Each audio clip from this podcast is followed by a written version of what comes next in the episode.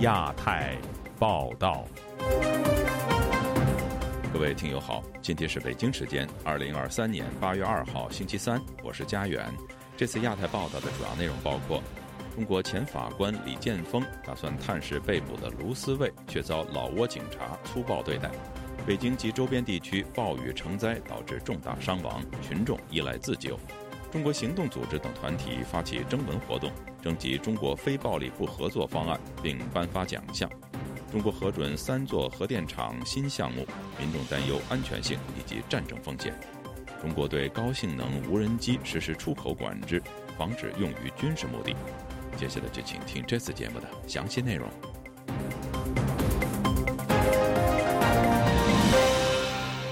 原打算取到泰国前往美国的中国维权律师卢思卫，上个星期在老挝被捕。在旅程中与卢思卫不期而遇的中国前法官李建峰，八月一号前往老挝的移民总局拘留中心探视卢思卫，却遭到留置审讯。老挝警察试图抢夺李建峰的手机，过程中八名警察与他发生扭打。今天本台记者黄春梅发自台北的报道：卢思卫在老挝被捕已经将近一星期，截至周二为止，卢思卫的妻子张春晓仍未收到老挝官方通知。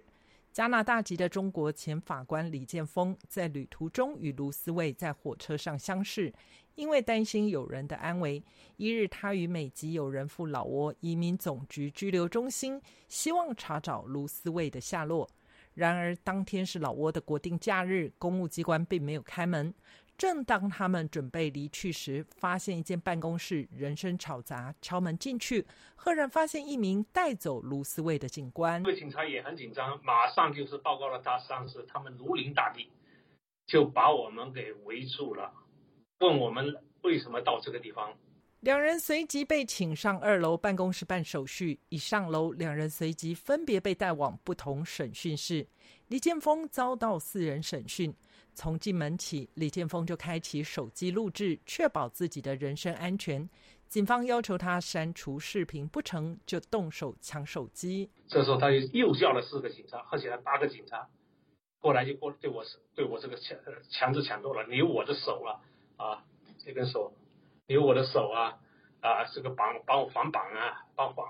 反背起来啊。啊抱头抱脚的啊，最后手机是给他们抢走了。虽然手机被抢了，李建峰庆幸警察不知道密码，也就无法动到他的手机资料。在审讯过程中，李建峰表达只是单纯来探访一位失踪女友，想确认她的安危。警方明确告知卢思卫并未在此。李建峰戳破谎言，说道：“已认出抓人的警察。”然后他放出一句话：“你如果不删除这个视频。”我不能保证你在老挝能够发生什么样的事情，也不能保证你的人身安全。那么就说出这么很流氓的这一句话。在中国担任法官、拥有丰富法律知识的李建峰对老挝警方说道：“身为一个外国旅游者，如果老挝不能保障他的人身安全，他会觉得很悲惨。”最后两人就获得释放。李建峰分析：按照国际惯例，如果没有犯罪，就不存在引渡的问题。卢思卫在不知情状况下，恐遭中介欺骗进入老挝。当他想离开时，遭中共长臂管辖把他给拦截了。从现实的角度，李建峰指出，中国在东南亚地区，特别是老挝等地，影响力很大。中国是否把金元外交关系超越法律规定，外界不得而知。从卢思卫被捕之后，在美国的妻子张春晓始终挂念着他的安危，也不断隔海打听李建峰等人被审讯的消息。对于卢思卫随时可能被遣返回中国。张春晓呼吁国际间共同关注卢思卫的下落。自由亚洲电台记者黄春梅台北报道。近日，台风杜苏芮持续北上，本轮极端强降雨已经造成北京及其周边河北地区重大人员伤亡，多地区断电、断路、断通讯。虽然中国政府针对强度极大、致灾风险极高的极端天气启动了紧急响应机制。但民间仍依赖自救和互救。以下是本台记者经纬的报道。据中国官方发布，截至本周二，强降雨引发的洪涝不仅冲毁了道路桥梁，还导致北京十一人遇难，二十七人失踪。北京周边的河北省也损失惨重，造成九人死亡，六人失踪。北京日报报道指出，北京西部的门头沟及房山郊区受灾最为严重，道路被淹，多人被困。暴雨还导致部分区域出现电力和通讯中断。七月三十日，中国国家防总针对京津冀禁域启动防汛二级应急响应。三十一日晚，国家防总表示，北京洪涝灾害可能进一步加剧。八月一日，国家防总联合财政部、应急管理部紧急预拨一点一亿元中央自然灾害救灾资金，以支持防汛救灾。虽然中国官方为本次强降雨启动了应急响应机制，但在中国社交媒体上，民间求助信息仍层出不穷。据推特博主李老师不是倪老师发布的统计显示，求助信息已增加至三百七十八条，大多数以门头沟和房山为主。此外，南方周末报道指出，河北涿州受灾严重，自七月三十一日起，百人被困，但受灾居民表示，此前从未收到撤离通知。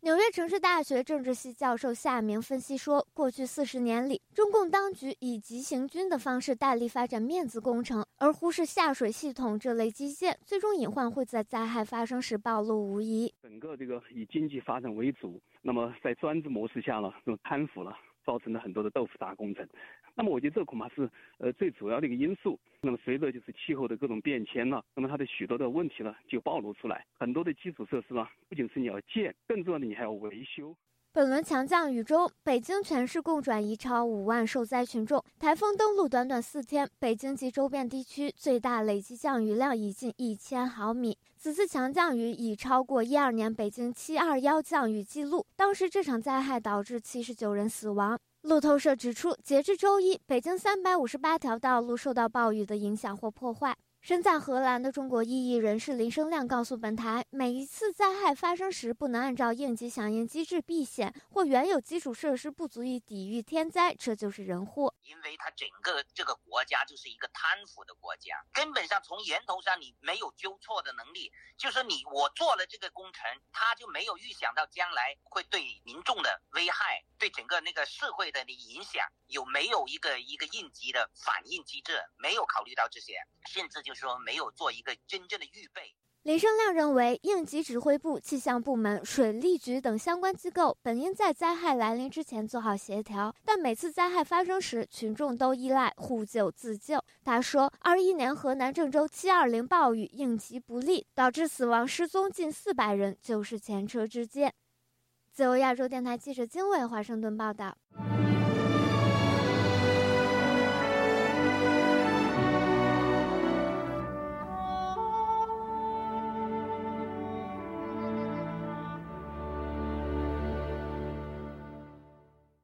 一场就中国当前局势征集讨专制檄文和全民非暴力不合作行动方案的征文活动目前正在展开。这场活动由多个民间人权团体发起，旨在征集反对中国当局专制统治的呼吁，以及推动中国未来转型的行动方案。请听本台记者孙成的报道。现居美国马里兰州，担任本次活动专家学者组评委联络人的杨子立说：“本次活动征集的讨专制檄文。”相当于一个对中国的告全国人民书，让大家明白专制统治对中国人的危害。现在国内的习近平倒行逆施这么多年，无论从经济上、政治上、文化上，对公民权利、对整个社会的发展造成了非常严重的破坏，这肯定是不行了。这个讨专制檄文是为了鼓舞人们的一种斗志。本次活动由非政府组织“中国行动”联合公民力量。中国民主教育基金会、民主中国、纵览中国等团体发起。根据中国行动发布的通告，本次活动将向全球征文，投稿截止日期是今年十月三十一号，评选结果的公布日期则是今年十二月十号。杨子立告诉记者，本次活动也希望通过征集全民非暴力不合作行动方案，从而征集到具体的和有可行性的在中国转型的方案。他说。只有行动起来，才有可能推翻专制。在一个文明的社会，我们不希望通过暴力、流血，甚至还有不确定性，在使民主转型的过程中造成过大的牺牲。民主肯定也是希望人民过得更好，使人权得到保障，使人民能够得到自由。本次活动设置了两组评委，分别是专家学者评委会以及由网络影响力较大的活动人士组成的公民社会评委会。活动主办方收到的投稿会首先交由公民社会评委会初选和评分，通过初选的文章再由专家学者评委会评分。活动主办方已为征文活动设置了一二三等奖和优秀奖，奖金为十五万到两千元人民币不等。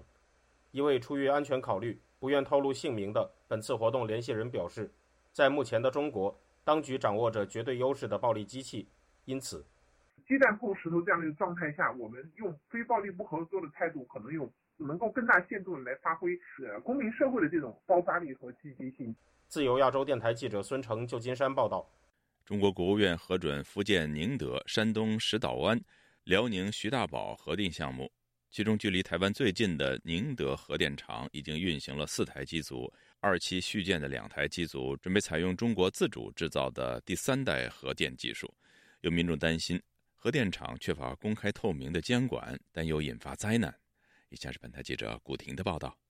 据央视新闻报道，上述三处核电站将既有应云已建设中的机组，再增加新的机组。其中，距离台湾最近的宁德核电厂已运行四台机组，二期续建的两台机组拟采用中国自主三代核心技术“龙华一号”。山东评论人士张先生周二接受自由亚洲电台采访时表示，民众最担心的是核电厂发生污染事故，因为不少人怀疑中国的核电技术以排放标准是否达到国际标准。他说：“要建核电站，这个消息已经传了好多年了。之前的时候，这个老百姓有这个担心，是不是会出现危险啊？技术是不是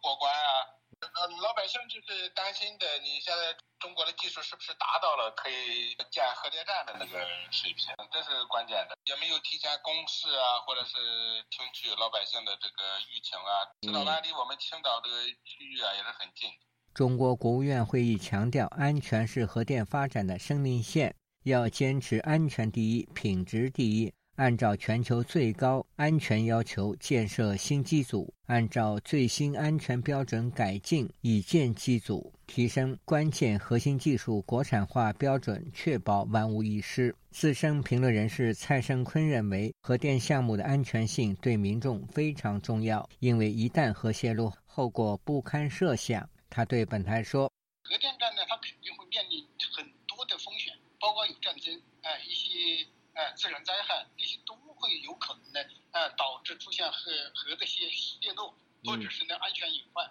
他说，中国在建造核电站的过程中，其建造标准亦与西方有差距，因此其安全隐患令人担忧。很多老百姓是不希望呢，在他所居住的区域啊建核电站的。你就像大洋湾核电站，哎，靠近香港啊，危险性是很大的。据经济观察网站消息，山东石岛湾高温气冷堆核电站示范工程安全性再次取得突破性进展，被称为世界上首座不会熔毁的核反应堆。资深媒体人士马炬接受本台采访时，从三个方面进行分析。他说：“首先，这是中国未完成减排计划的一部分。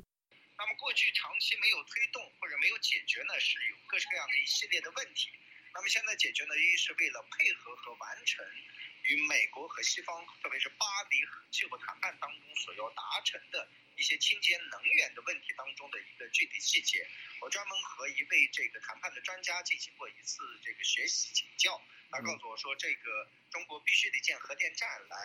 用此来缓解和达到碳排放的标准。马据说，中国也借此机会拉动固定资产投资，提振经济。那么另外一个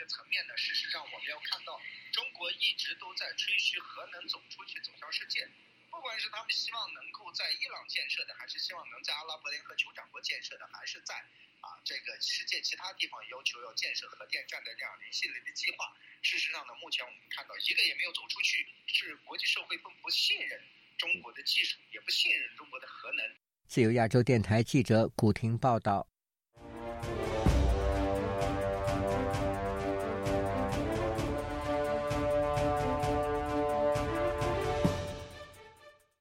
中国宣布对高性能无人机以及相关物项实施出口管制，防止民用无人机出口用于军事目的。有学者认为，中国当局此举是迫于美国的压力，同时也为了防范技术外流。详情，请听记者高峰的报道。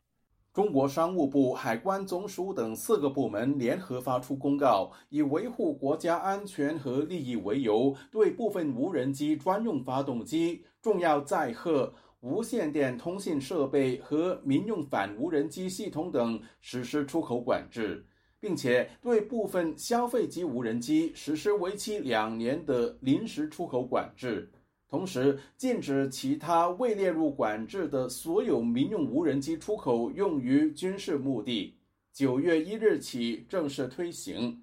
商务部表示，实施出口管制是国际惯例，适度扩大无人机出口管制，并不针对任何特定国家和地区。商务部强调，出口管制不是禁止出口。只要用于合法民事用途，都可以按相关程序正常出口。今年四月，有外国媒体报道，中国生产的无人机被出口到乌克兰战场，当时被中国商务部批评为虚假信息。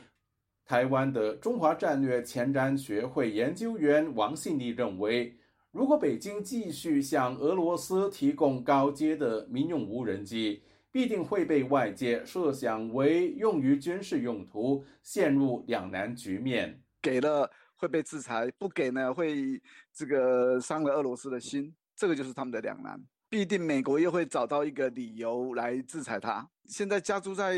中国大陆的制裁有这么多了，我想多多少少对于中国的经济或者是外交上面都会产生压压力啦。哦，所以透过这个禁令的一个表达，它可以达到许许多的效果。中国针对特定无人机的出口管制为期两年，王信礼估计与俄乌战争有关，主要是因为国际形象的维护。主流的一个意见，他认为就大概打大概大概是今年到明年吧，可能应该会告一个段落吧。这个两年的时间，应该是也是中共他们在做一个设想设定的设下的一个限制啦。台湾国防安全研究院国家安全研究所所长沈明世则认为。防范技术外流才是北京最重要的考量。现在各国都在发展无人机，它的无人机有一些相关的科技被别的国家学学走以后呢，可能会造成对它竞争性的影响。虽然禁止出口，但不表示完全不出于可能有些特定的国家，譬如说。呃，他卖给伊朗，卖给俄罗斯，这个还是会持续的。第二个就是我们知道，这无人飞机它的防止的方式有好几种，为了避免人家针对它的无人机发展出这个反制系统，呃，所以呃禁止出口。全球最大无人机生产商、总部位于深圳的中国科技公司大疆，在管制公布后回应说，会严格遵守新无人机临时出口管制政策。自由亚洲电台记者高峰香港报道：北京市人大常委会责令快递公司对顾客邮寄包裹进行实物和机器查验，对购买散装汽油的用户必须登记购买数量、用途等；机动车租赁公司对承租人的身份、车辆用途、租赁时间等进行查验。有学者分析，此项规定无疑是将警方的部分权力下放给了商家。以下是本台记者古婷的报道。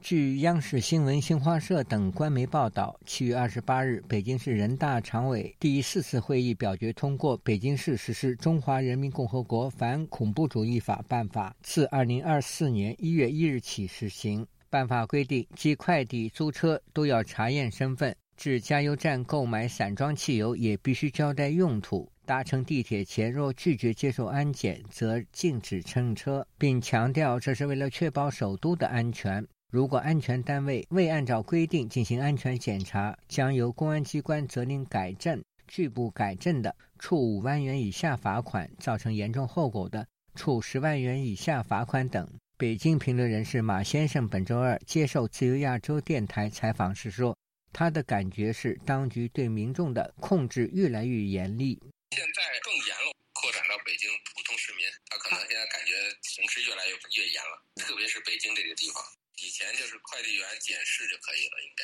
对，但是只登记就可以了，不用开封，对，不用过机。嗯，应该他们认为社会是不稳定。中国反恐法已于二零一六年一月一日实施，但是北京市人大在此基础上又增加了多项行政命令，称为办法。其中还要求应当加强对无人机使用的管理办法。时事评论人士王震对本台说。明年元旦日开始实施的反恐办法，主要防范群体性和报复社会事件的发生。从这几项当中可以看出来，首先是北京这个地方，他可能要放弃经济了啊，就是以政治为中心了，保护这个习近平为主了。他也发现了可能快件邮寄一些危险品，可能会危害到整个北京的一个安全。王震说，当局早已实施反恐法，现在又出台办法。他解释。办法其实更多的指向的是一种执行层面，法律来是给大家一个制定一个标准。那实施办法来说呢，更多的是给一些执法者来针对于老百姓的啊，就等于是他会把这些权利下放，比方说像下放到邮局，下放到各个快递公司，甚至于下放到送快件的这些人，租车公司可能他也会下放这种权利，可能下放到加油站的加油人员。他是不可能在这些地方派警察。媒体人方德言对此评论道：“以宪法比较，官方的办法来的最直接，而官方常用的都是各种办法。”他说：“那么办法规定，加油站，哎，对于购买散装汽油的单位或者个人要进行身份的查验，要如实的记录购买的数量、购买的用途。那目的其实很简单。”不就是为了防止抗议游行的时候，人们拿这个东西制作燃烧瓶吗？啊，所以这个所谓的反恐法就是防燃烧瓶。方德言说，无论在中国还是美国，租车都要出示身份证进行登记，但中国官方强调，此规定听来只是重复既定规定，事实上是警告商户，如果不执行这项规定，将被追究法律责任。最近，中国多地发生开车撞人惨案，而肇事车辆往往是租来的。学者认为，当局为了防止这类恶性事件发生在北京，因此出台反恐办法。自由亚洲电台记者古婷报道。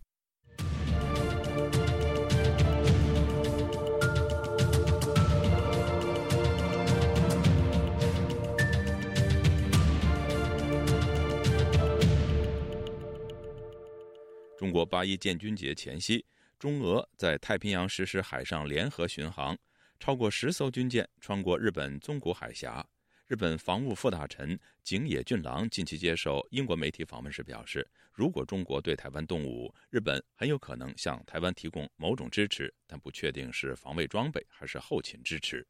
日本战略研究论坛本月中旬将在东京举办台海危机兵棋推演，台湾首次获得邀请参加。台湾有事及日本有事成为日本政坛关切焦点。日方推估，如果台海开战，日本海上运输线会受阻，将影响日本三成的 GDP。详情，请听记者黄春梅的报道。日本防卫省统合幕僚监部二十九日发布消息，中俄两国共十艘海军舰船，二十八到二十九日穿过宗谷海峡，从日本海驶入鄂霍次克海，其中九艘在十八到二十三日期间。在日本海实施射击等联合训练。这个月二十八日，日本内阁刚通过日本新版防卫白皮书，将中国定位空前最大战略挑战。日本在二战投降之后，制定战后和平宪法，放弃以战争作为解决争端的手段。去年十二月出现重大转折，日本政府通过国家安全保障战略等三份安保文件修订，将中国定位为迄今最大战略挑战。其中，国家安全保障战略载明将拥有攻击敌人基地的反击能力。日本战略研究论坛今年是第三次针对台海的美日台兵推，首次邀请台湾参加。日本、美国、中华民国台湾的国旗同时在兵推现场出现，格外引人注目。台湾的国防安全研究院副执行长李廷胜指出，日本方面有八位退役的陆海空将军和前参谋总长参加。他认为最难得的是台湾站上了国际舞台。今天不是只有日本、美国、台湾，还有其他国家，英国有，澳洲有，芬兰有，立陶宛有，还有其他 NATO 的其他国家的观察员，把台湾的安全放在台面上，绝对绝对是为台湾的一件好事。兵推结果，台湾作战部队成功围歼特战部队，并有效吓阻解放军海域推进。美日透过联合水下作战与拒止攻击，瓦解中共对台海上增援，台海周边情势往有利台美方向发展。李廷胜说明，日本智库每年做兵推，认为只有备战不断演练，才能做最好的准备，让敌人不敢轻易发动战争。日本有在讨论。如果开战之后，好，台湾的需要跟美国的需要的时候，日本怎么支援？明确的说明，包括我们的飞机、船舰。参与美日台兵推的国防院助理研究员杨长荣对媒体表示。国际法背景出身的他观察到，进行兵推时，日方较保守，时时将法律列进讨论，而法律面在台湾容易被忽视。他们在里面有三个响定中，他们其实都有提到说，什么样的情况下可以使用武力，什么样的状况下是否到达到达国际法上武力使用的标准。日本前首相安倍晋三生前提出“台湾有事即日本有事”。日方在兵推提到，全世界百分之六十的货运经过台海。当日方能源线被切断时，将影响日本 GDP 三成，可谓冲击日本生命线。自由亚洲电台记者黄春梅台北报道。如今，习近平下令打破惯例，安排赵克志赶在中共二十大召开至今还有四个月。公安部还有一个习近平的嫡系，叫孙新阳中。犯了死罪的孙立军是否还会被习近平下令？所以，如果王小红只以公安部党委书记职务进入二，自由亚洲电台的夜话中南海节目，为您关注中共高层人事动向，分析中共内部错综复杂的派系分野。梳理派别势力分布及权力斗争的历史演进，探讨中共高层人事异动及权力分配如何影响未来政策走向。主持人高鑫先生长期从事中共高层研究，已撰写近二十部相关研究专著，是海内外知名专家和时事评论员。敬请关注。夜话中南海节目，听众朋友，接下来我们再关注几条其他方面的消息。上海市人大常委会第五次会议表决通过，罢免了有“中国人权研究第一人”之称的上海市人大常委会主任董云虎的全国人大代表职务。据公开资料显示，董云虎今年六十一岁，浙江人，长期在宣传部门任职。董云虎涉嫌的具体违法行为，外界尚无法得知。他最后一次公开亮相是七月十号下午到上海社科院调研，并与专家学者座谈交流。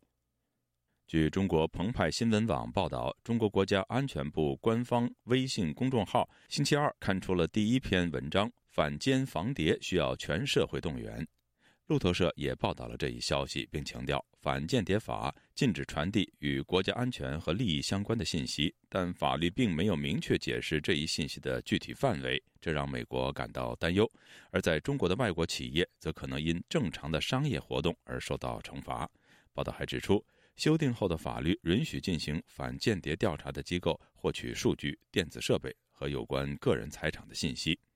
近年来，中国官方不断的强调受到间谍的威胁，但是美国等西方国家也指责中国从事间谍活动和网络攻击，但中国方面则对此进行了否认。湖南长沙一国企董事长日前被双开，其违纪行为中包括携带诋毁中共领导人书刊入境。报道说，经查，张军来严重违反政治纪律，私自携带有诋毁、污蔑党和国家领导人内容的书刊入境。想方设法隐蔽证据，处心积虑的对抗组织审查。欧盟执行委员会主席冯德莱恩周一以俄罗斯入侵乌克兰一例警告中国，在有争议的印太水域和针对台湾日益咄咄逼人的行动，并表示欧盟不会容忍在印太地区的侵略行为。各位听众，这次的亚太报道播送完了，谢谢收听，再会。